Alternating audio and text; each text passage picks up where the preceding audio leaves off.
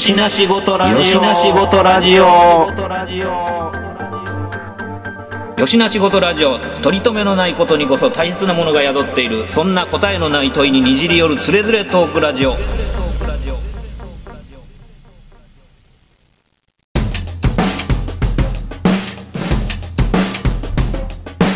よしな仕事ラジオではネタバレがあります。ご注意ください。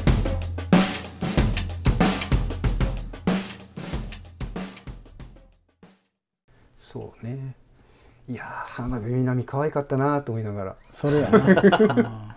いや、よくなかった。一番なんやったら、あの緑川なルリコ？なルリコちゃうん。ルリルリ可愛かったなと思って、そう、うん。そうそう。女優女優萌えなんていうの？みんな棒演技やったやんか。うん。うんあれはわざと？みんな望遠わざとちゃうあれは、うん。うんあのだってあの本郷武史ひどかったよな。いやいや、そうそうそうそう。だから、池松君。うん。本郷武史もルリ子もめっちゃ棒演技やったやんか。そうか。うん。急にさそこにあの何一文字が出てきた時にうわここんな劇やったんやって。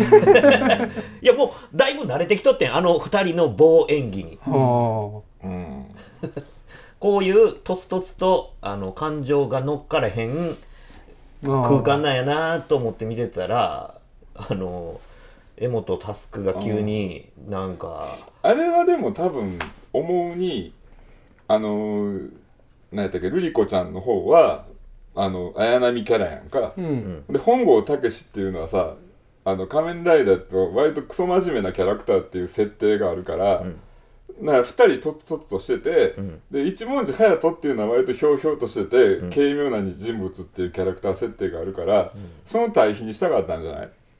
うん、まあまあそうなんやとしてもなんかあれ別に朴突演技っていうかただの棒演技やんやっぱり、シンプルに下手くそみたいな感じやったやんか。あわざとやらせてるんじゃないの、でもそれは安野秀明が。多分やけど仮面あのゴジラの時もやっぱそういうニュアンスってあったと思うし、あまあまあそうだから多分なんか彼の演出意図としてはもっとなんかその突僕突と、うん、エみを抜くねんな、うん、そう僕突演演技っていう感じやったんやと思うで、うん、そうか。僕にはそれが僕突演技じゃなくて棒に見えたんや。そうそうそうそうそうそうそう。いや。俺もあんまりって思うけど。役者としてはソンピーなあれやな。役うん。なんか演出やんな、なだからさ最後のあのビデオレターのシーンにエモみを持たして、で一文字隼人のキャラも立てるってうんいう、うん何あのツンデレと思えへんかった？いやいや。ー エラツンデレやったな。何やこのツンデレとか？前振りやったんじゃない思っのたし一文字のあの呪いから冷め方も極端かよみたいな。なあいうのとか。呪いから冷めなあれもでも全部なんかさ今なんか悲しみが全部襲ってきてるとかさ、うん。口で言う。全部口で説明すんのっていうダサすぎへんかってう。んあれでもさ呪い解けて解けたまではわかるけどでショッカー憎しになるの？うん。まあな。フラットになるだけで、うん。いやそれはでも2号ライダーやからなるんや、まあ、なる体にしとかんとあれお約束事や。いやそれがやっぱこうジャーナリスト魂あー。まあだなんか2号好きやったけどな、うんっていうことなんやそのためにだから彼は洗脳されてるのに自分の筋を通そうとしてて意志は強いっていうようなキャラ設定をまあな。またこれも口で説明してるけど、じゃあなんか他の人ももうちょっと解いてあげたらよかったのになあれ。さっき言ってた殺さんとな。うん、でも雲の人なんかは完全に快快楽殺人鬼やったから、うん。いやあれなんかあのは無理やろうけ下っ端のど、ショッカーたちも戦闘員がね戦闘員解いてあげたらもうちょっとこう仲間増えるやんなんか、うん、そうやな。ねえ。そうそう。あれショッカーの最初に出てきたいやだから本来はそのすその洗脳とかする技術を供与してんのが悪いんやから、狙うのはロボット刑事 K なんやって。まあそうや。まずだ狙うべきは。いやだから駆逐したら終わるやんけ。そうそうそうそう。だからそうやねなんかその都合がなうん。うまいこと処理できてないというかな。なんかね編集とかでもなんか割と雑っていうか、えなんでこんなアジトバレバレなところにすぐ行ってそうやねそうそう、うん何回もいけるなみそうやろ。ほんであかん そうや2ちょっと回行くとかな。撤退しようとかって撤退してほんでおそ帰れんねやと思ってもう一回行こうかみたいな感じでフュッて行くやん。えどイケイケかいと思うよな。これどういう設定なのってそうなんかじ実家とちゃうやぞみたいな。アジトバレバレやしさ何回も行くしさなんか富士山のあの長いトンネルのところにこんなやつがおるってなんで分かってんのみたいなこう。まあそれはまあまあまあ言うたら彼女の実家なわけやけどもやな、それは公安がこうバッチリ調べてるからじゃそうないの。か、いやいやなんか。でもダサすぎるやろ。だってさあの八八王宮、西野七瀬ちゃんにみあの町の人もう洗脳されてるわけやんか。そうやで。日本国的にはもうえらいことやん。もう一個の町がなんかそんなおかしなことになってるってでも町言うけどあれも。せめて100人ぐらいやんか。あれもうそうなんや。あれ商店街だけやで。その商店街だけか、ほん。ならまだなんとかなるから。全然やん。だからだから俺らにはもう危害ないからええねんて。言ってたな、あの商店街働き蜂やね みそうんなようあそ働くねこあそこがあの納税怠ったぐらいでは全然大丈夫。あそうかまた不穏な動きが。するんじゃん、あすんのかな？うん、日本国に、うんそうか。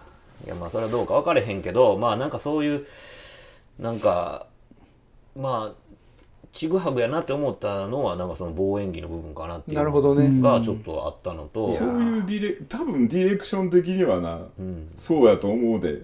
あのツンデレを生かす設定なんや僕て僕突にやってくださいって言うたんやと思うで、でまあその辺のあのなんていうか、うん、解釈問題置いとくとしても 森山未来うん。は、うん。やっぱその身体表現できる人間やねんなっていうのがもう舞踏家やよく分からなかったな、うん。ダンサーやからね。なんかその、あそうか彼ダンサーなんや。ダンサーやそうやうん。なるほどな、動きが良かったでしょだから。よかったいやよねだからそうやん。だから俺格闘技でな、ん。もうちょっとその出せよと、憲法みたいな動きをなもうちょっとうまい盾をつけてやったらな、うん、あの最終決戦もっとかっこよかったのにって。あの何？えっとカマキリカメレオン男もさ、うんうんうんうん。もっとカマキリカメレオンな動きせえやっていそうそう話やろ？CG のエフェクトじゃなくてもうちょっとさそのなあ格闘技の動きのな？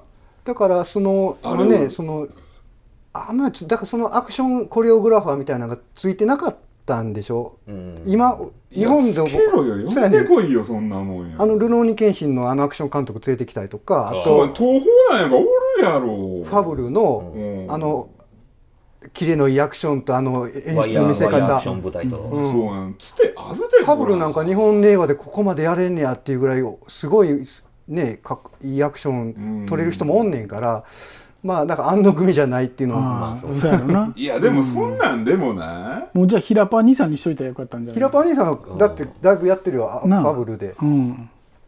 言うてそんなんでも組違うからって言って動かへん座組みなことないやろそんなんいやまあその辺は都合もそれ分かれへんけは庵ど野監督が使いたいそうこうだからひそうそう。そうそう必要ってそもそも思わへんかったらオファーせえへんからな、うん。オファーしたけど無理やったじゃなくてそもそも必要やと思ってない節がある、うん。うん。それが俺センスないなと思うよね。ちょっと許されへん。そこに関してはまあちょっとそれはあるかもね。なんかそこの物足らなさっていうのはうん。確かにあるからな、まあね森山未来の動きが良かっただけにね。よかっただけに。そうやん彼な。ちょっっとかっこよかったやんかった。うん。ちょっと言ってるうちょっと感じとかも。ほんまにな暴れ暴れさせたってそうやなな？うまいことだからその格闘技のさ、うん盾ルをね。盾をつけてやったらな。もっともっと見栄えするシーンになったのに。そうそうそう。細かいカットで割っていくアクションじゃなくてそうそうそうそうそう流れの中でで見せれるアクションができるそうそうそう体の動きができる役者やねんから。せっかくな、うん。そうやん。あれさやっぱこう蝶の動きをそうそう。体現したそうそうそう戦い方をしてる唯一のなんか個性的な戦闘シーンやったのに、そう。あのブレブレにしてるやんか。そうやな。そうやん。最後泥そこやど泥試合やったしな。そうやんその泥試合に至る至るまでにな、うん、そうそう。もうちょっとな。そうそうそうそか綺麗にな。うなお前たちの力を見くびっていたとかって言ってさなんかエブダインを脱ぐような中のガウンバスローブ脱が脱いで。そうそうそうあそこからもっと盛り上がるはずやのにそうそうそうっていやつやね。そうなんかでもこうアンチなコメントっておおむねそういうことを言うてるよね。だからやっあそう。ぱ戦闘シーンがや。っぱちょっとどないやねんっていや、うんそれは誰が見たってあれ最後のやつはな物足らんて、ちょっとでもな俺あのトンネルで最後あのビューンって行くやん。あのシーンはちょっと俺盛り上がったけどな。あー。そう。俺もあれトンネルのいっぱいライダーが出てくる。追いかけっこするシーンちょっと上がってほんで2号ライダーが来来るやん、うんうん。ちょっとこう気分上がったけどな、あ来た来たってこう来るの分かってたけど。あっこもっとでも演歌調でやってくれてもよかったような気がするうん。あーやるんやったらなそれこそあの「仮面ライダースピリッツ」っていうさうん。あの仮面ライダーの漫画があんのようんうん。そういうのでさなんかあの名台詞みたいなのがいっぱいあるわけ。そうそうそう。なんかそのもっと演歌調の質問調のセリフ回しでうん。なんかこうがっちりとヒーローがタッグを組みますよみたいなうん。ところをくどくど逆にやってくれた方がそあそこでも割とくどくねそのバディ感を出すためうにやってたけどな。やってたけど棒やんか。名前で呼ぶ呼ぶな呼び捨てにしろみたいなこと言ってたやんこう、うん。バディ感を出す。そうそう。あそこなんかちょっと俺盛り上がったけどな、うん。おおいいいぞいいぞと思って。そうそういや割と漫画でさ有あそう。名漫画のなそのスピリッツで仮面ライダースピリッツで割と有名なやつで。さあれってあれあの人あのスーパードクター K 書いてた人？いやかな。俺よう知らんね藤枝なんて健一っていう人。あースなんかスーパードクターの人誰かな。まあま多分あいいや。違うと思うけどあそう。なうーん一緒かウルトラマンの漫画も書いてた人じゃないの？その。いや俺全然わからんあそう。ごめんね。いえいえいえ。逆に俺そのスピリッツをあんまり知らんから。仮面ライダースピリッツ。俺もなそんなにようけ読んでないね。それは1号2号の話の？へ一応最初の方はね。え。でこういっぱい戦闘員がさ出てきてさ。でこうあの本郷武がさ敵は多いなーって 言いながらいやそうでもないかって言って、うん。うん、今俺とお前で二人ライダーだからなって言って、へえそこ萌えなわけやね。そうそうそうそう。なるほどな。そうか。向かっていくっていうなんかそういう意味ではやっぱ1号が不甲斐なさすぎるというかそれ男気感はあんまなかったやん、うーん。そこなんちゃうかな、またね池松さんの声がね可愛いのよ。なんかちょっと子供っぽい。うん なんかねで江本佑がでかいんか知らんけどさ、うん。二人並んだ時のこの身長差がまたこうそうあー一号ちっちゃって思いながらこうあれもなんとかなもうちょっとなんとかならんかと思なんかう気もしたけどな博士1号のせ先手ミスってんちゃうの言ってたな。もうちょいおったやろって思いながらうんまあまあね。うん。そういう部分でちょっとおおーってなるところがか。なんかちょいちょいはあったけどまあでもなんかまあどうもちゃんじゃないけどそこまでなんかこう思い入れもないもんやから普通になんかその辺はうん。そういうもんなんやなーって思って見て。いや全然いいよ。めで俺たしめでたしみたいな。もうぶっちゃけウルトラマンより全然面白かったなっていうあそうなんや。新ウルトラマンより点高い、うん。新歌は見てないけど。まあいいですいいです。別に見なくても、ん。そうね、まあ、ようけライダーが出てくるシーンなんかは逆にほんま結構不満っていうか。あそう。俺あそこ結構盛り上がったな。いやだからそれこそだからさ、あそこでいや、うん、あのバイクアクションとかもさ、うん。スタントのバイク乗ってるやつ下手やなって思ってあ見ててせっかくだから敵ら相手のライダーバーって出てきてい狭いとこでっていうのはうん。CG かーって。ああそこ CG やんな、うん。CG かあれーって。無理やろ思ってうんいや無理なんやけど、なんかさい一人フロントカウルに取り付いてさ、うん。で頭割ってさ、うん。顔がちょっと見えるみたいなあったね。うん。あったやんか、あの時にさもっとなんか個人が見えてほしかったよね、あのはいはいはい。自分と同じ誰かである、だからその、うん。匿名のライダーじゃなくてうん。誰か、せっかくマスクが割れてるのにあれやってんのに、はいはい、俺が殺してるのは人間なんやっていうのが。あって思って、ちょっとなんかためらいが出るような、はいはいはいはい。そういう何や節も深欲しいやん。みがねはいはいはい。あでもだからん。量産型でなみんな同じ銃持って、う同じような動きで襲ってくるんやったら別に戦闘員でもうん。そんなに変われへんわけやん、うん。まあちょっと強敵っていうだけなんであって。だからすまあそれこそまあアクション的な300みたいに、まあ、横らスクロールでずっと100人切りしていくっていうんやったらまだあれやけど、そうじゃないんやったらウォーリアーズとかみたいにさ、うん。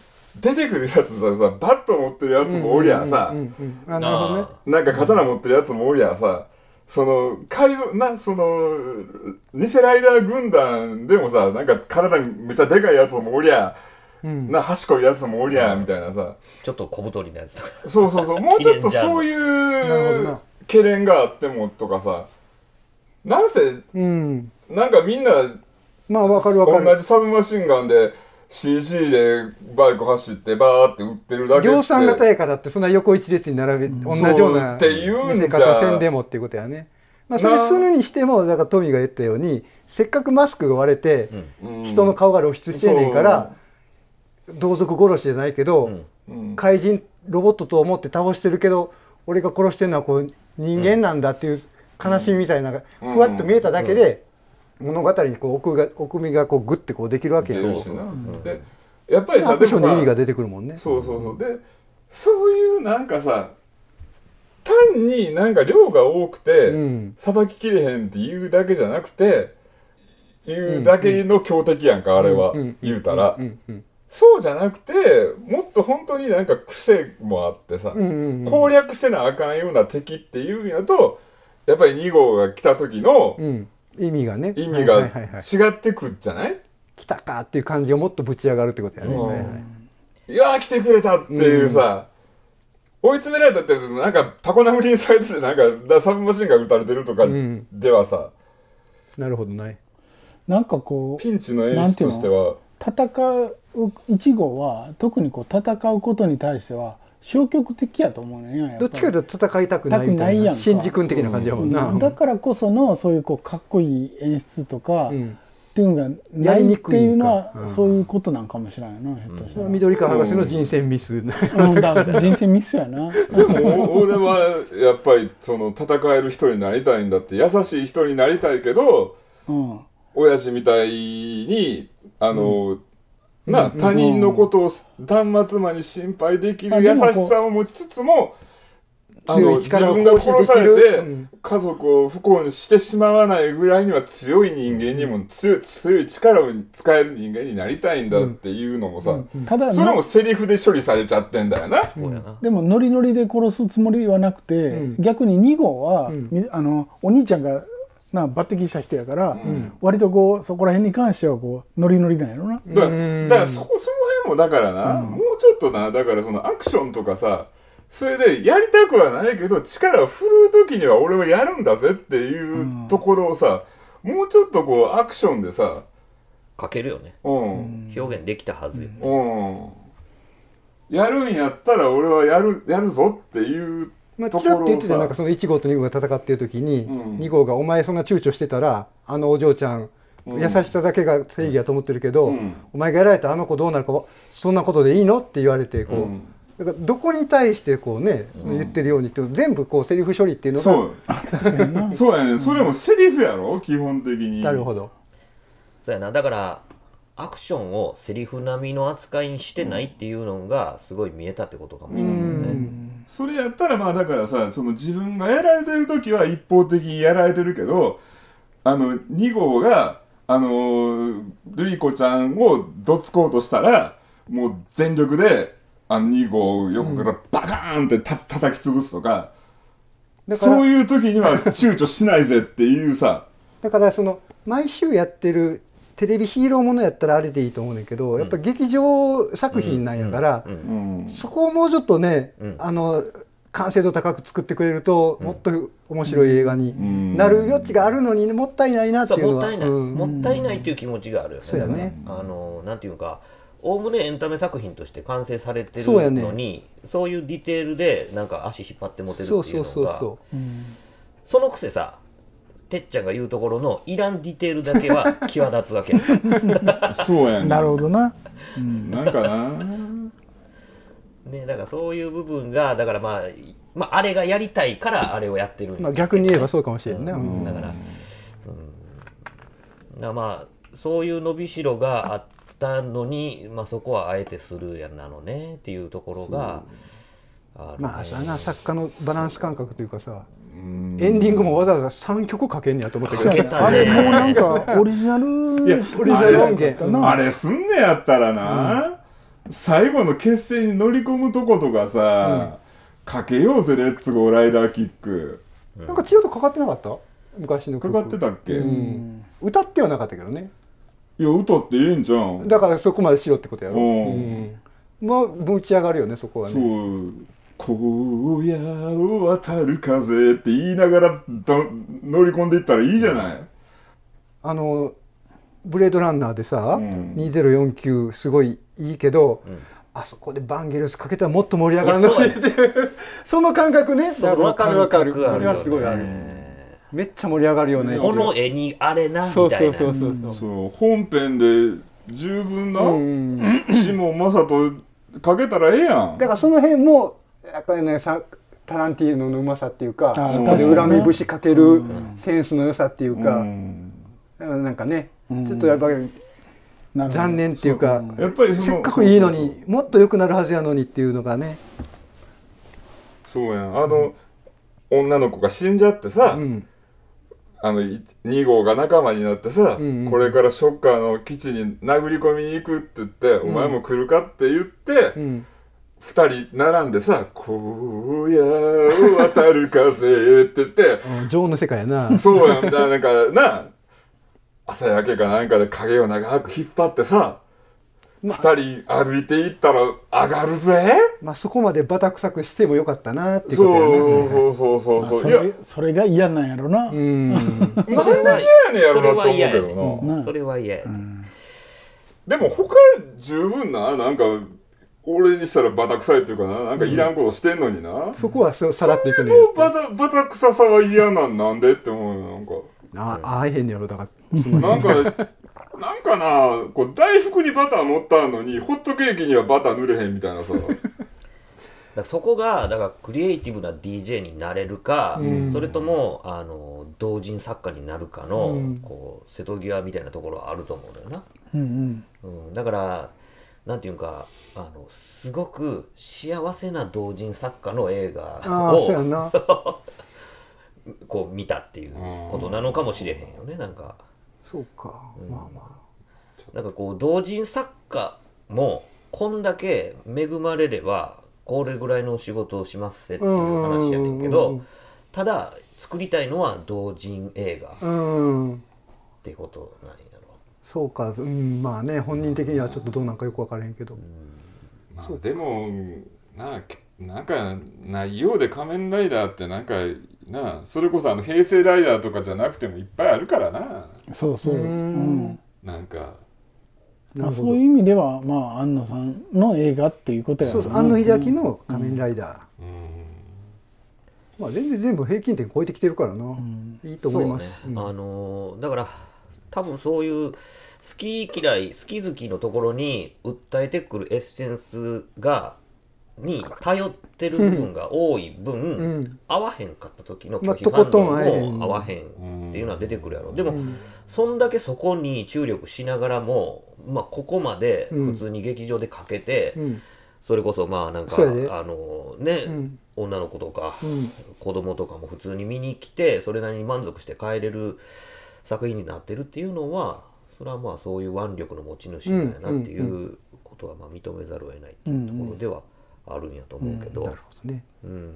まあでも、この映画のそういう満足感を支えてんのは、ルリコちゃんとかのエロとバイオレンスやろうな。ルリ子ちゃん可愛かったな。エロみはなかったでしょ。エロエロっていうか、まエロではなかったかあ、あえて言うならよ。だから、あでもね女優をきれいに撮れるってやっぱり大事なことやと思う。まあ、それはそうやわな。だから、でも、まあ、だからな、うん。殴ったら血しぶきが飛ぶっていうバイオレンスと、女の子が可愛いっていう2点な、アクション。だからもう言うけどルリ子ちゃんがあのカメレオンに刺された時ももっと血まみれになってもいいと思うし、うん。うなんかねまあね。あんま血出てないなと思いながら、あ確かあー。うん、まあ、それは綺麗に撮りたかったん違う。そうなんかあれ血みどろになったらもっとエロスが出てくると思うんだけどにね。確かにな、ああ、そうーいうルリ子ちゃんもあんな強いのにあれで死んじゃうんよねって感じだったけどななんかこあの高額名産みたいなんで急にうんガンってやられてこそうあのーなんていうかな倒れてるところに、うん。そのまあこうライダーたけしがさ、うん。こうにじっていく時も、うん。もっとこう血だまりの中に倒れててね。そうそうそうそうせっかくね左足かなんかへ変な方向に曲がっててこうはいずりずりいってんねんから、それは俺あんまり思えへんかった。ってなると血みどろの中でやるともう助言われてみればそうやな。うんそうそちょっとエロティックやった。エロスが出てくると思うけどね匂い立つものがあると思うねんけどね、フェティッシュな。まあでもそれなくても花火のツンデレは可愛かったから、うん俺はいいと思います、なるほどね。はいそれはあとなんかあの、ね長澤まさみのクレイジーな感じも良かったけどあれ逆にもっとセクシーにしてもよかったそうそうそう。もっとだからそこをもうちょい出してもよかったのに、うん。いやあれあれさなんかあのエキセントリックなうん。あれっぷりといい公安かなんか別に仮面ライダーの出番じゃなくて殺されてしまうとこといい、うん間の箸休め的なコメディリリリーフうんのうん。笑いのシーンやねんあれ多分な、そうや完全にパロパロディかお笑いのシギャギーンなャグのシーンやねんな、うん。あれな。やけど面白くないよな。そうやねそうやねえだからもっっと振り切った方が。振り切ってそうでもうちょっなんかとなんかな、ハーレークイーンみたいな感じにしてもよかったのにっていうふうにはちょっと思っそうやんな。たけどねもうちょっとこうなんちゅうのなんやろう。わかるわかる衣装もなんかオーグメントかあってコスプレじゃないのっていう。そう、ね。なんかデザイン良くないよねあれもよねくないな、そうそう。なんか確かにあれはおこんなとこちょんまげみたいな尻尾サソリのね。なってるとかはいはいい。かにもな笑いどころがはいはあいはいはい。ると気が散るだけでさ、もっとすごい強そうな感じでもっと際どいセクシーな衣装で余裕しゃくしゃくで出てきて撃たれて死ぬっていうその方が笑いは取れるきっと面白かったよな、うん。あれやられてるシーンもあの結局見せてないもんね。モニターの中の音だけで、うん。あなやられたの？みたいな。のを、うん。竹野内さんとあの斎藤匠がこうじぼぼーっと見てるだけでやったもんね、いやまあそれはそれで。まあだからお笑いのシーンとして処理してんねやろいやねやろうけど、まあまあな俺ら関西人やからなんか どうなんか分からへんけどなんかお前お前おもんないねんって思ったな。滑ってるよってやつやね逆になんかねそういわゆるね。言わ言われるまで忘れてたけど。そう。いや雑やなと思いながらね。そうそう雑長澤まさみそう。仮面ライダーに出てたしこうサプライズゲストとしてっていあうーそうか。お茶濁す感じやったんやろな。雑っていうかなんていうかな。なあうん。いや雑じゃないの？いや多分丁寧になやったんやと思うんやで俺あれこれが動くとか。うんでな前んかそ揃いのやつ部下が出てきて縦でやるとかさ罰ゲームみたいなのやってさざ雑におざなりにやったんじゃなくておもんないから扱いが雑っていうああなるほどな救いようがないなって思うあれ多分半日ぐらい撮影してるよねシーンね。長澤まさみだけ、えーもうちょっとかかってない？今知らんけど。長澤まさみってそんなギャラ高いの？高いよ、あそう、っうん、ていうかうんなんか知らんけどおもんなかったなあれな。あのシーンはってことでしょ、でももう総じてクソ映画って言ってるやんてっちゃん。うん、ゴミみたいな。逆にてっちゃんどこがおもろかったんっていう話やけどな。いや俺面白いとこなかったよ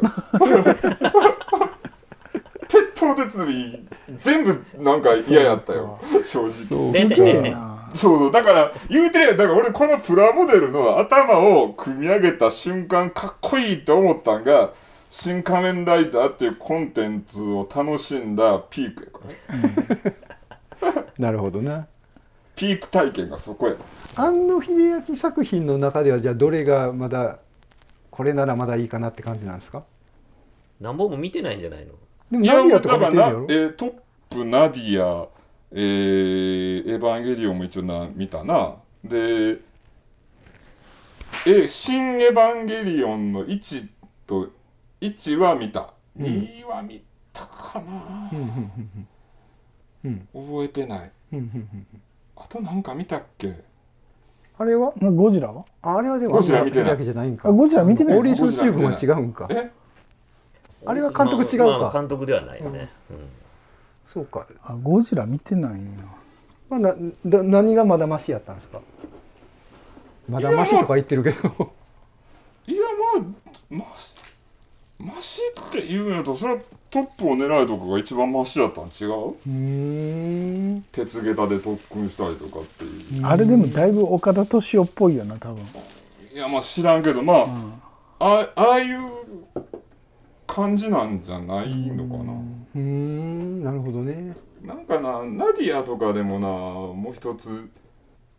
うん、ナディアとか始まった時おおと思ったけど。あれさナディアもさ割とところどころな面白いっていうかな、うん。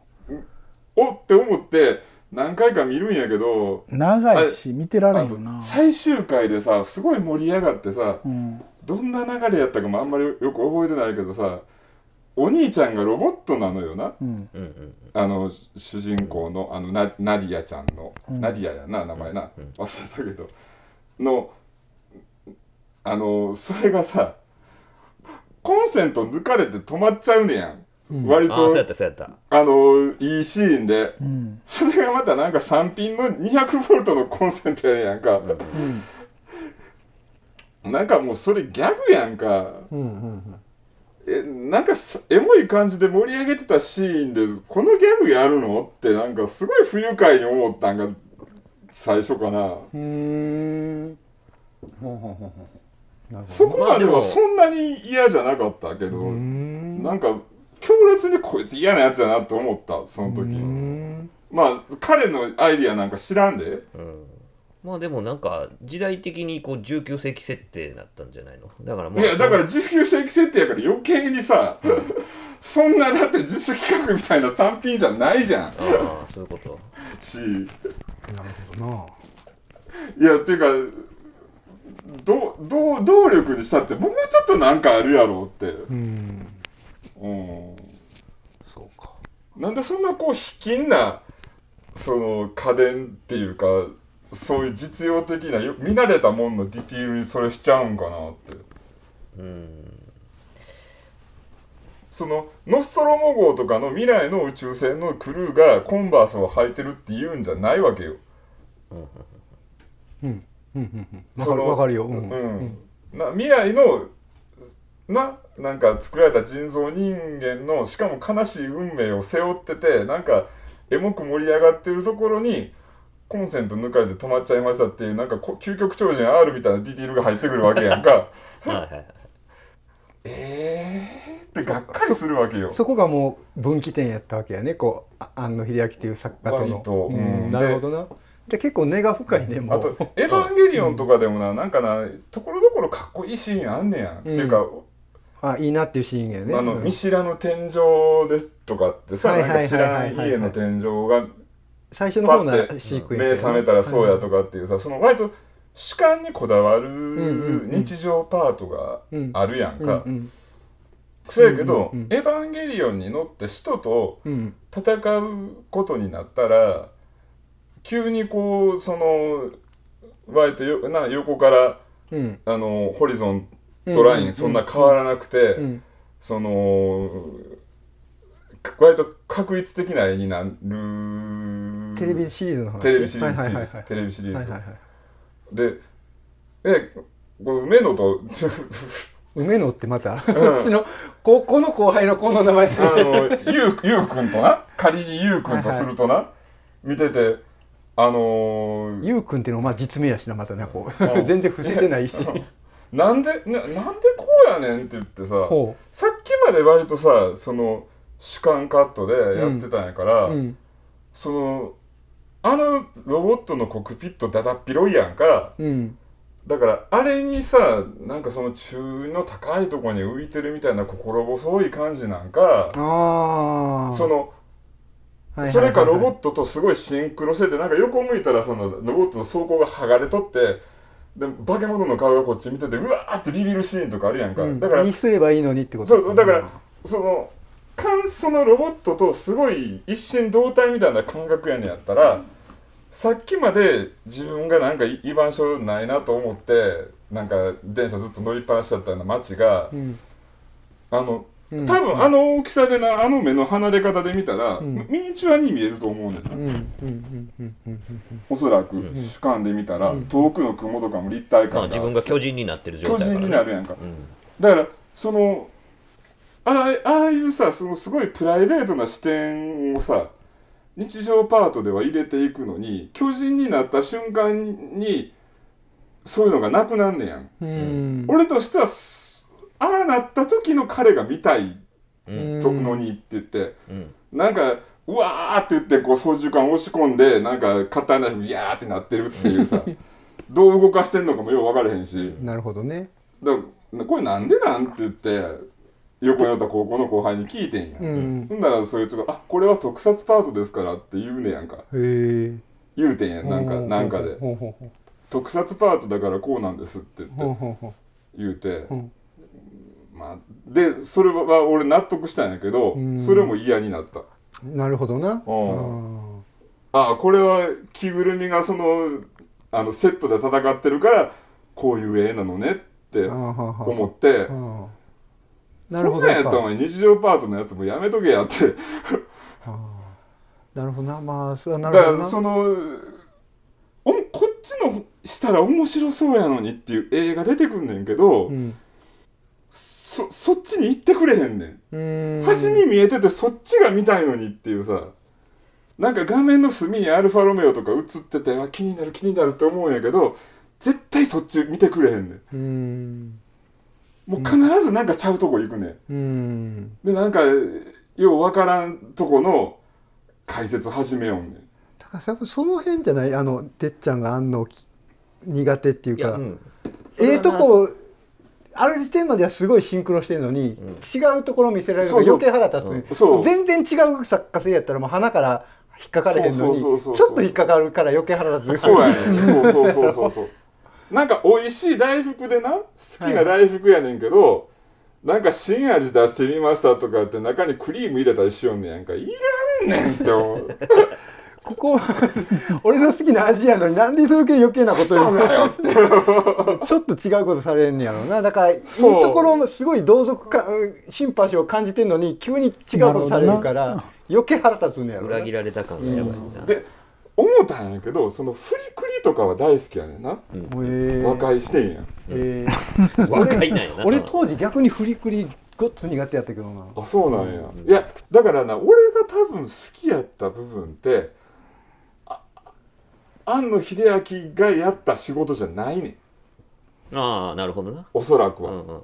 あの鶴巻なんとかとかがやってる仕事やねん。うんうん。おそらく。うん。知らんけど、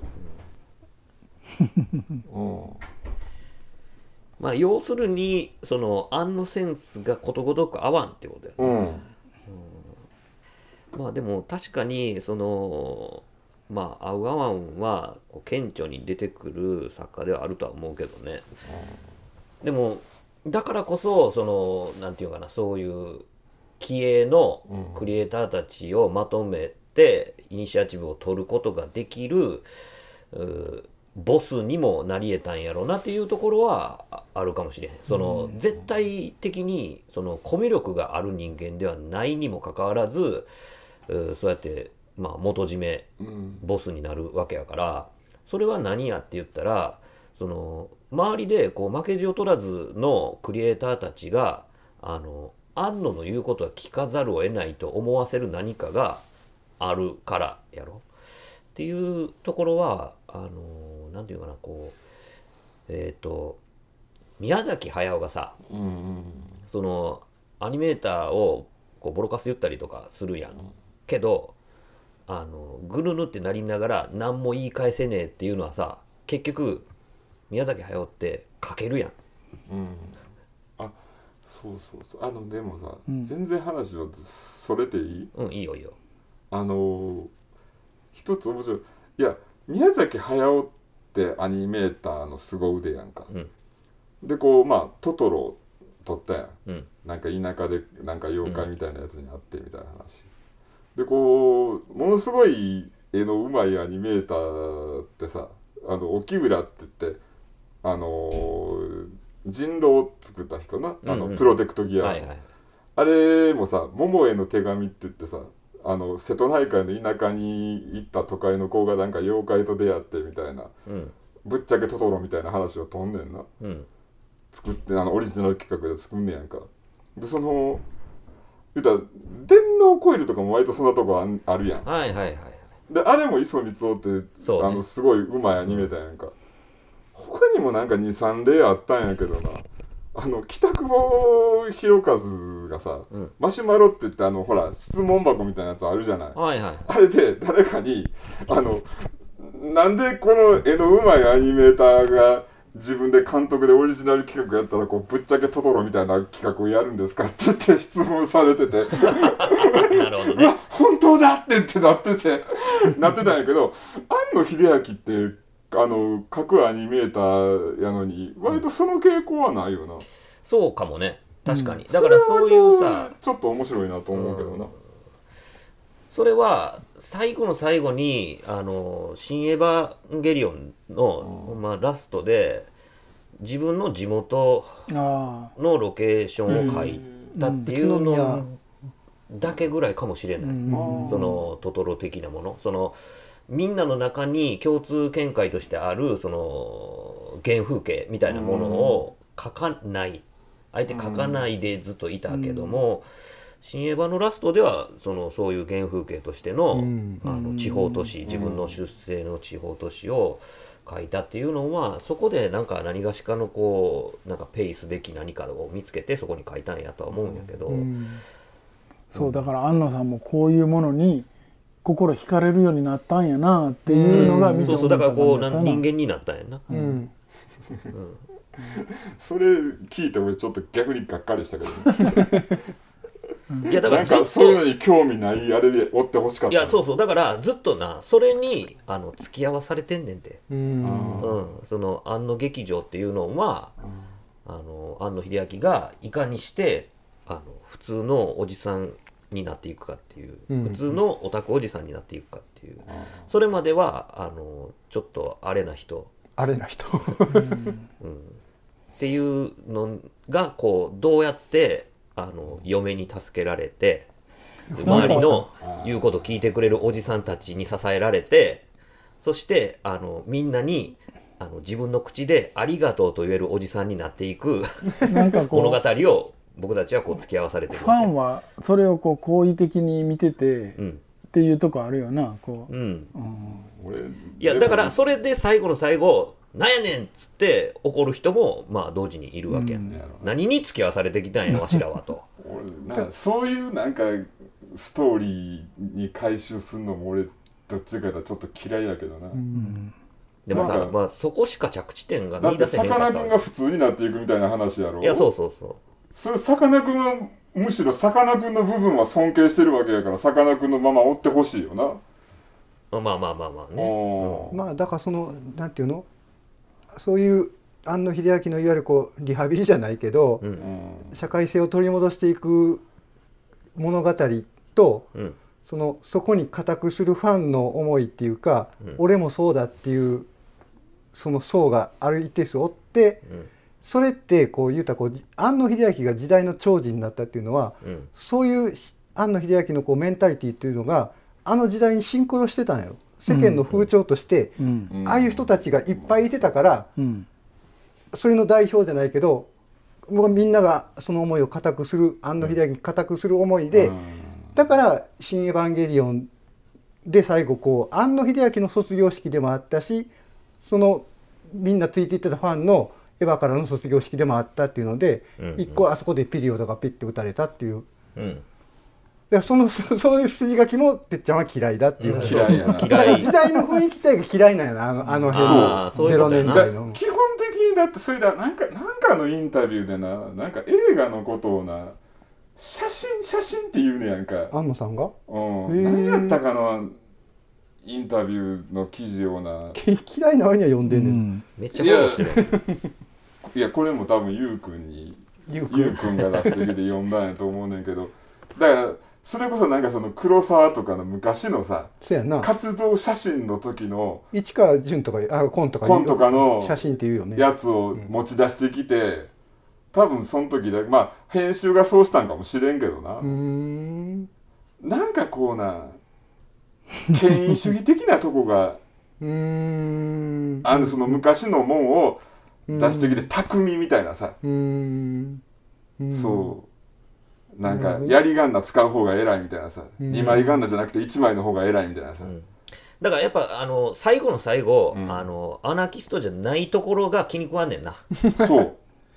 そのなんか破壊者であれっていうことやんな。そうそうそう。あんだけさ、体制側やねん。破壊シーンを描くのが神がかってんのに、全然破壊者じゃないやんけっていうところが気に食わんねんな、うん。基本的に体制側でな、そういうことな。その昔のもんは偉かったっていうさ、お当然の父さんお母さんにありがとうみたいなさことに回収されていってさやたら感謝するヒップホッパーみたいなやつ。そうそうそうそうそうそうそうそうそう尖ってるようやねんけどさマジ感謝みたいなさやめてくれよみたいなそうおこんな変な俺やけど生きていけてるのはみんなのお金が出たぜめーんみたいなさ、そうそう知っとるわそんなことって、知らんがなみたいな。そう。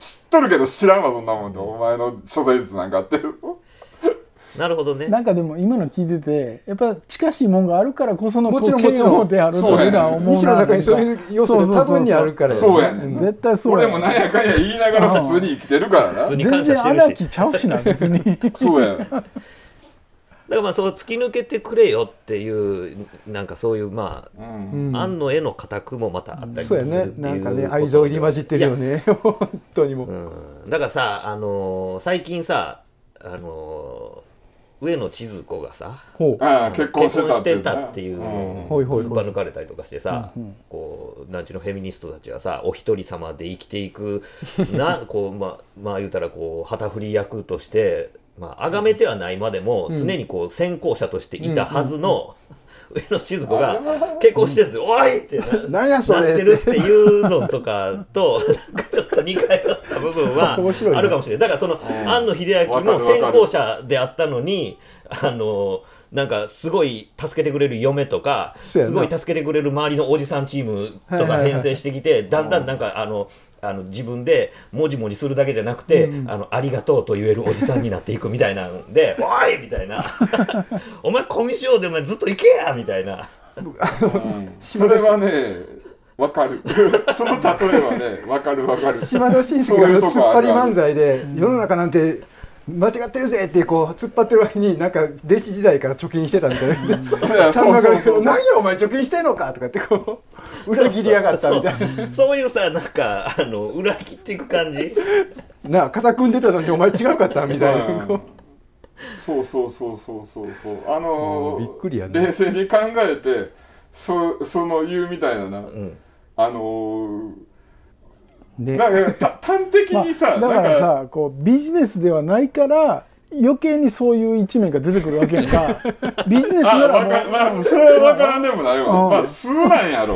数や。どこまでも数なんそうそうやと思うよ。そうそうだってもうビジネスやったらなやりきれるわけやからな。うん。うん。うんそう そうけからまあそういうふうに考えたら好感持てるような気もするけど、やっぱりでも嫌いやな。もうしゃあないよね知らないな。もうこればっかあのりやね人が嫌いやねん。あの彼の人間性が嫌いやねん俺。もうそこまで言わなくてもいいけどいや多分実際に会うても嫌いやと思うあーま俺ああの近くにはいたくないいやでもなうん。ほんまにそれはそうやと思うで。うん。でもそれはさ宮崎駿もしっかりじゃない、ううん。うん。あ宮崎駿は無理やろうけど無理やろ、だからさ星は大丈夫なの？近くにいても。いや無理やろ。シーマムさんは多分近くに俺でも何回か会うたことあるけどな。いやいやだから近くにあんな付き合いとしてよ。うん。うんいや押井さん別に付き合って飲むだけとかやったらそんなに 大丈夫だと思うけどな。作品置いとくとして人として見たらどうなんやろないや俺多分いける？いけると思うで。俺多分その押井さんがなんかよくわからん生半可な知識でなんか戦車の自慢とかすんのそうっすよねって言って1時間ぐらい聞くと思うで クリエイターの中で一番バランス感覚がいいのは押井守かもしれないちゃんと実生活を送ってるうん。バランス感覚的には。うんあの宮崎駿ってサイコパスやんやっぱり、うんちょっと壊れてるよね、うん。宮崎駿俺一番好きなエピソードがさなんかあのあ誰か女の女性のアニメーターがもう渾身ののまビデオとか調べまくって描いた鳥のうん。飛んでるど絵の原画をもうバシバシに修正したっていう話があって、その後になんか社員旅行で行ってあの水鳥が飛び立つしところをな、生でうん。宮崎駿が湖畔で見見て見ながらなんかブツブツブツブツ言うてんのその女のアニメーターがき、見たんやって、う。ん何言うてんのかなと思ってそばにう。ん言って聞き耳立ててみたら、お前飛び方が違うんだよ。ああ リアルルににダメだ。そうじゃねえんだよって。言ってお前ねそれ飛び方違うんだよってずっと言うてたっていう話がものすごい好きで。いやでもそういうじいさんやんか、うんそう彼はそういうタイプの異常者やから、うん。そうでさなんか破綻してる話もなんかめでたしめでたし感出す天才やんか、うんうんうん。ハウルとかそうやもんな、うん。だからそういうさなんかもうほんまにもう向こう岸に渡りきってる天才やんか、うんうんうんうん。そうそうそうう。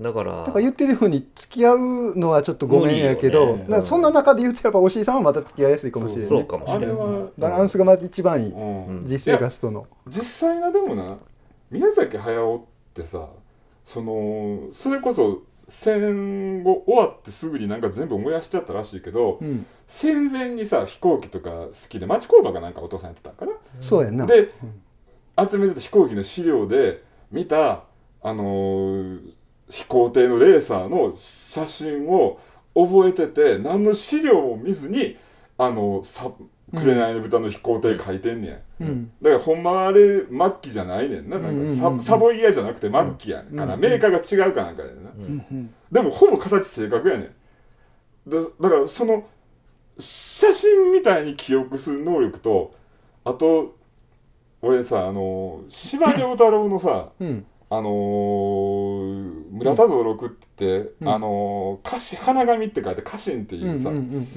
あのなんていう名前やったかな、うん。一般的な名前の方が思い出さないけど幕末のなうん。蘭学をやってた医者で、うん。うん。あのー西洋式のさうん。小銃を持ったうん。歩兵うん。部隊をちょあのー教練した組織したな、うん。うん。うん。おっさんがいてるんやけど、うん。うん。彼別にその長州の田舎の医者でさ、うん。そのもちろん軍人とかそういう経験全くないわけだ。うん。それをそういうちゃんと近代的な軍をな組織しちゃうんだよな、でそのソースは何かって言ったら全部蘭学の自分が訳した本なわけよ、はいはいはい。はいうん。はいうん。うんうんだから彼だから司馬遼太郎の小説まあその司馬遼士官やけどう、ん。そのありありとその本のうん。状況で、うんその軍が動いてるす姿がもう映像のように見えるんだろうんうんうんうんうって言って書いてて、うんうんでそんなやつおるんかなと思っててさ、うん。うんで俺四田犬彦ってさ、うん。あの映画評論家とかの人いるじゃない、うん。あの人がね月島うん。にうん。なんか下宿してたことがあって、うん。なんかね明治のかなんかうのん。小説かなんか読んでて、うん。その部屋の描写をさうん。読んでて、うんあこれ俺が月島で下宿してた部屋ああはいはいはいはい。やうんって思ったって言うねんな、うん。のが分かるっていうねやんか、うんうんうんうん。こう言ってこう言ってって。でも俺でもその血の分でそういうふうに部屋の間取りとか書かれてこうなっててって言ってもそこまでな自分のおった部屋やっていう認識これ要せんと思うねんや、うんうんうん。俺は、うんうんだからそういうタイプのなだからその実際に己の目で見る肉眼じゃなくて、写真とか書物の方が彼にとってはリアルやねん。うんうん。うんなるほどそう宮崎駿って。う。んうん。そういうタイプの異常者やねあれは。そうやな、うん。だからアップコンバートできるってことやろ。そうそうそう。静止画を動画にできるみたいな。そうそうそう。たまにおるんよ。うんうん。そういう人が。白黒写真をカラーにできるみたいな。そうそうそう。あのでものすごいな3度の飯よりなデータ見んのが好きっていうさ。うん。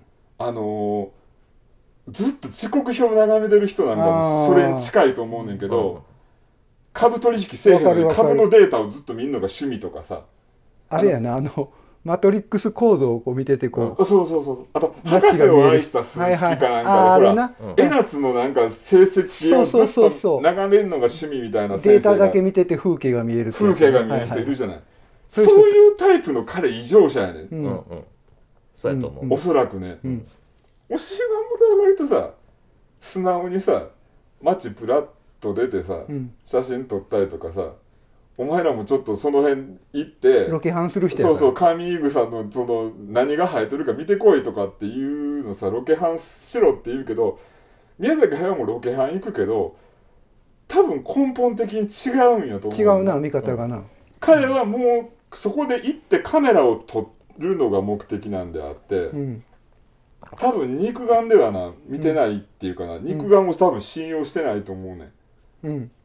それはあの元よりん、うん、あの視力が弱いっていうのはあるよね、あうん。それはあるかもしれへんね、俺それもそちょっと思うね、うん、だから肉眼を信じてない信じてないというか、あのそうそうそうそう。ドガとかそうやん。ば晩年の頃ってもう見あんまり見えてなかったから、もうすっごい画面に近づいて書いてあったけど逆にその空気感っていうか、見えてないところに何かを込める情力っていう。報量がね、うん。乗っかっていくっていう逆に。脳みその使い方も違う違のうよねなスイッチが違うようね、ん大友克洋が目がいいっていうので、うんそのあうん、んそういうことやね。画面に書き込む量がすごいんじゃなくて、ここにこの灰皿があるっていうのをそこ見てるはずやのに記憶してないけど大友がそこに灰皿を書くことによって出てくるその生活習っていうかリアリティが、これ書く書けへんでも全然違ってくるので書くっていうそのセンスうん。がもうその目がいいってこと。うん。ね。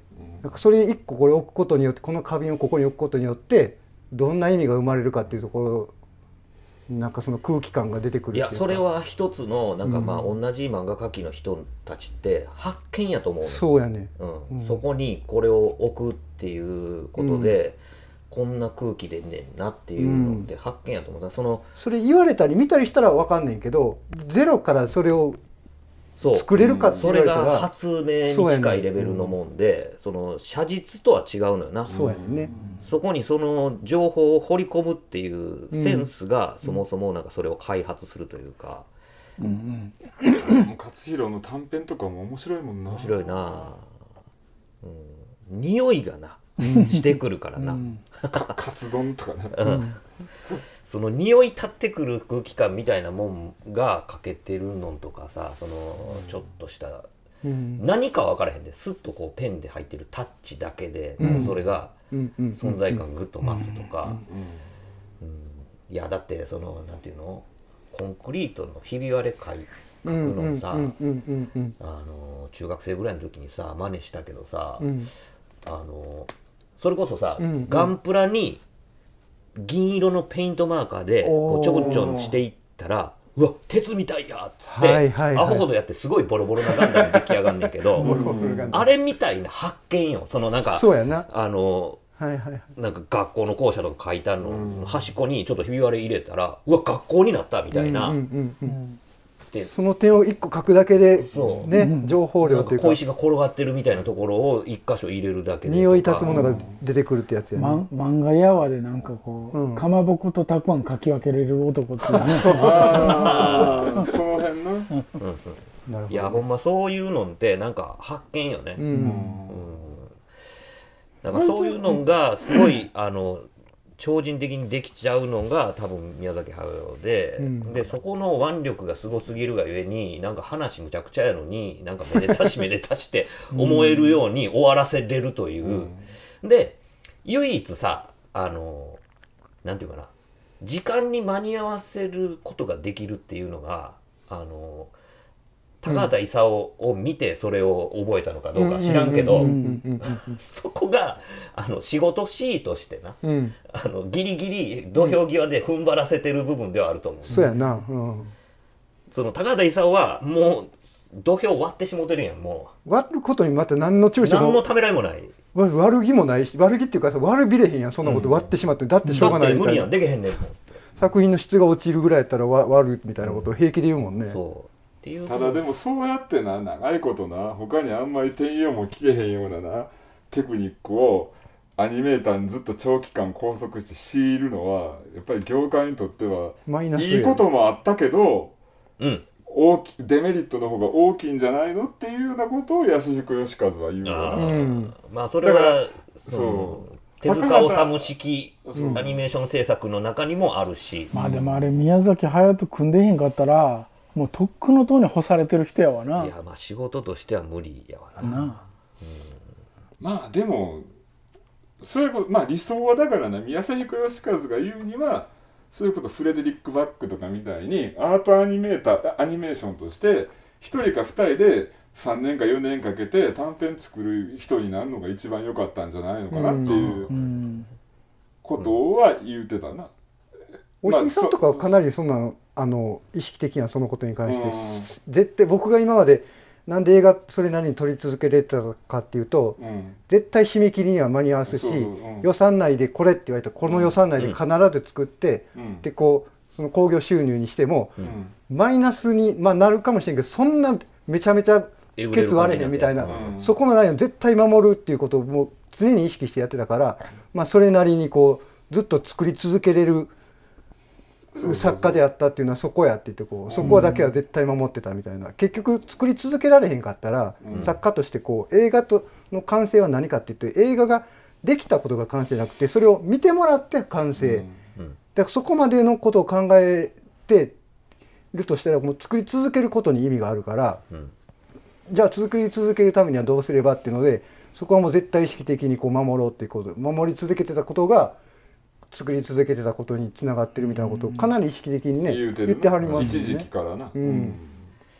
ほんまにあかんかったんってて天使の卵ぐらいだから天使の卵からパトレーバー取るまでの間はひどかな。ちょっったんや。と干されてたっていうかね話聞いててあ天使の卵で懲りたんかなと思って聞いて。いやそういうことやね。もちろんな、うん。うん。いやだから庵野秀明もそういう意味ではさその権利問題全部持ってかれて、うん。でカラー立ち上げてほんでこう買い戻していきながらあーその「エヴァンゲリオン」をリブートリプロダクトするっていうところで、うん。自分の足場をやっともう一回丸腰から作りうん直しうんうんうんたからこそまあ今の、そうそうもちろん、作りたいものを作るためには、うん。っていうことやね。うん。だからまあそのなんていうんかほんまに普通のこうありがとうが言えるおじさんになっていくっていうのもあの一回丸腰にさせられてる部分っていう部分があってっていうことやろうなっていうのはすごい、うんなるほどうん。ね。だからまあそこそこまでまあ見た上でべ別に「新仮面ライダー」を見る必要はないけど。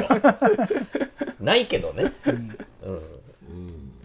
そうね。でもどうしてもその作品を見ると誰が何を思って、うんうんうん。えーそれを作ったのかそしてこの絵面をえ選んだのかとかこの音楽を選んだのかうん。みたいなことはどうしたってまあ考えずに見るわけにはいかへんから、まあそうやって考えてしまうしでそれがまあ趣味に合わへんかったらクソやっていう人も出てくれば、うん。あのドンハマりする人もいるし、やけどまあなんかそのそういうふうにあののもちゃんが言ったみたいにその制作ドキュメンタリーみたいなのやるらしいよとかっつったら、まあ見るしね。それを見る。ことでまた受け取り方も変わっていくだろうしそうやな。うんだからまあそうやってそのしがみしろがそうやね。いろんな角度から、語りがいがあるよやっぱり。う。ん、なんだかんだ言いながら。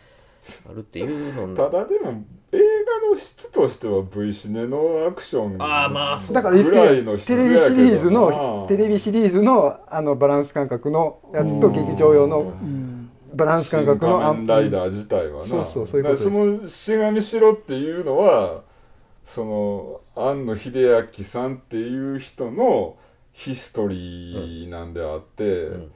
作品では作品そのもののしがみしろはまあ V シネやなっていう、そう V シネのアクション映画やとしたらまあまあなあうん。純新作ぐらいで借りてもええかなっていうぐらいの500円ぐらいは払ってもええかなって感じだうん、まあまあそういうところもあるかもしれないね。まあでもあのどうもっちゃんが言うようにうん。次何やんねやろうっていうね。ううん。ん。ところもまあ俺次なんか戻ると思うできっと。戻るってどこに戻んの？なんかあのーガメラ対なんとかとか。もう特撮系に行っちゃうわけ？新ガメラ対なんかみたいなやつとか。ガメラでももう次の企画があるから。今やってるねなアニメね。あじゃあじゃあしゴジラゴジラゴジラの。ゴジラ？新怪獣送信劇みたいなやつ。うん。まあゴジラ。だ東って多分その先がないもん。アニメを作るべきやけどな。うんアニメ監督やしな、ん。うん。いやもっとな彼がその彼氏彼女えどの事うすんの？情とか。こう新トップを狙いしたらどうすんの？いけへんよそんな。三木本春彦でもいかへんの？いけへんよ。三木本春彦俺別に好きちゃうもん。そう。西がすげえすごい好きなところに食い込んだらどうなんやろ例えば。いやそうそうそれを今言いかけたんや。だから、うん。彼がだから「エヴァンゲリオン」終わった後に彼氏彼女の事情っていうのをちょっとやりかけたやったねはずやんか、うん。俺見てないねんけど、うん。あだからそうなの？うん。僕は見たけど。うん。彼なだからそのさもう80年代富野的な感じのやつまで自分見てきたやつロボットアニメとかやりましたと。そこまでストック切れましたと。でそっからたそのあ言うたらその後の新しいやつ今までのそこからのあれって、うん主流はやっぱり美少女もんや。んうん。うん。言うたって、うんだから彼なやっぱりなそこはちょっとなその少女漫画的なもんが来るんちゃうかと思ったんちゃうかという気は俺するんや。ああ彼かのを作ったっていうのは。時にな、うんうん。まあ誰かに言われたんかも知らんけど、うん。あのー、だからあれをちゃんと続けてオタク的にずっとアップデートしてたとするんであればうん。究極の軽音みたいなやつが出てくる可能性ってああなるほいうのはど。はいはいはいはい。神経音そうそうそうそう。だからまあキララ系よね。実写で。実写で。実写。なんか。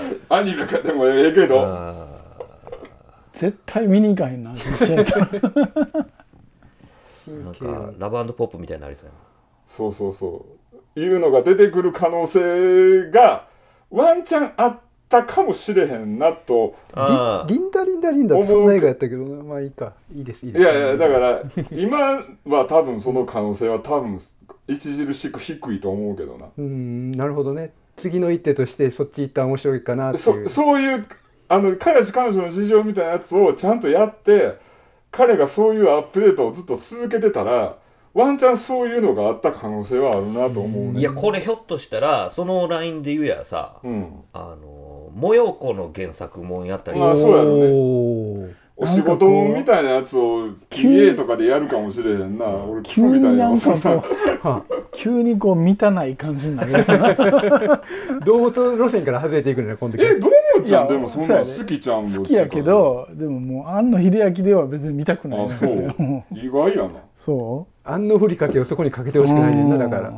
へその辺面白いなこう西ラインと堂本ラインのこの分岐点って面白いねねなんか。へえなるほどでも意外にそれはやったら普通っていうか。いやもう劇場まで行かへんよな。うんまあ俺も多分あまあまあみんそれはなが行くって言うんやったらついていくかもしれへんな。うん。多分「シン・ゴジラ」とかは言われてもいやちょっと俺いいわって言ったと思うけど。うん。なるほどね。どんなもんかどれどれ見てやろうぐらいの。うん。こまあ今日の仮面ライってダーみたいな。いうぐらいにはあのその庵野秀明の今後の仕事に対してのなんかこう注目度があるっていうことやね、それなりに、いや多分でも東映がプログラムピクチャー的に次になんかまた企画の古いやつのリメイクやってくださいよって回してやるんちゃう？東映かまあ東宝か分からへんけどね。東宝か、うん。東平東宝か、うん。これ分からへんけど。忘れた。あの、まあでもつぶらやラインもあるし。三角のやつな、んいやでも完全オリオリジナルで普通のもん作るんじゃないの？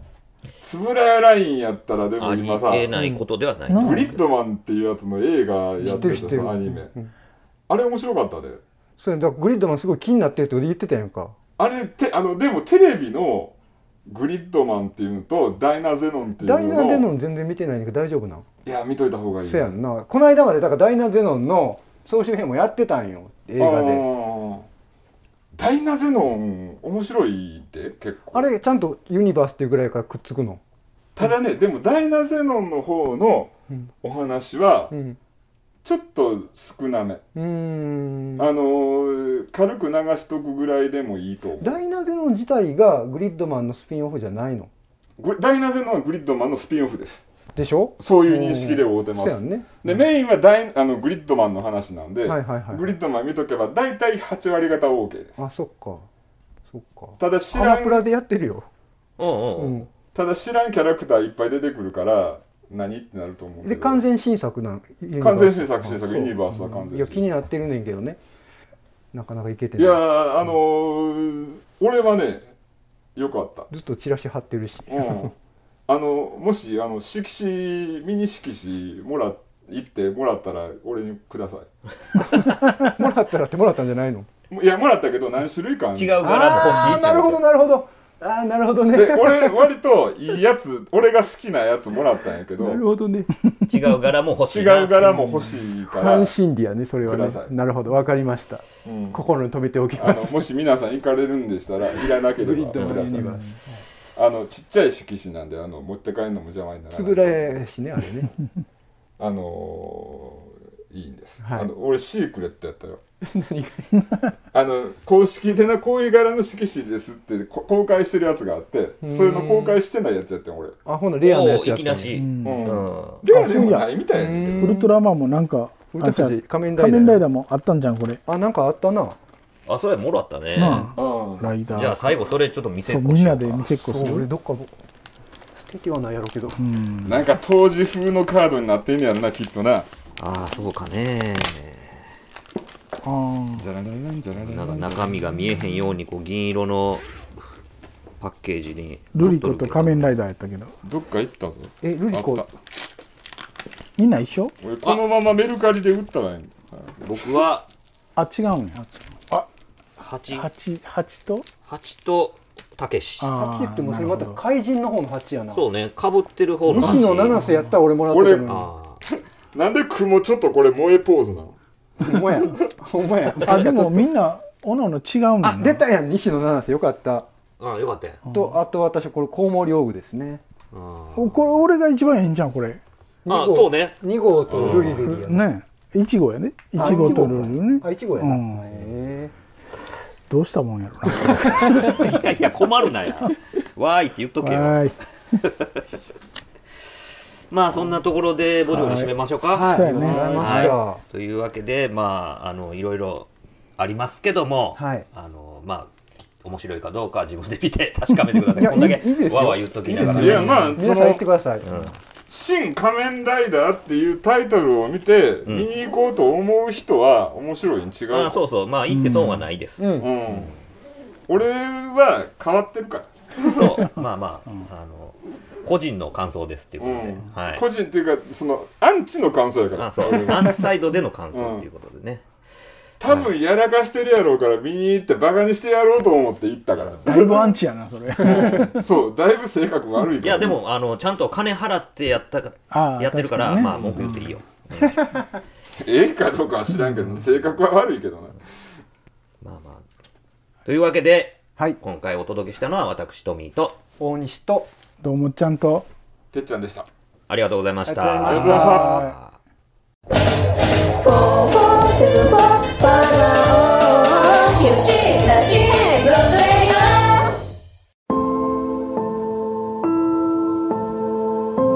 よしなしごとラジオではお便りを募集しております。メールアドレスは4474510アットマーク gmail.com 数字で4474510アットマーク gmail.com まで質問、ネタ、ご意見何でも構わないのでどしどしお寄せください。お寄せくださいというわけでよしなしごとラジオ今回はこれまで続きは次回の講釈で。よろしく。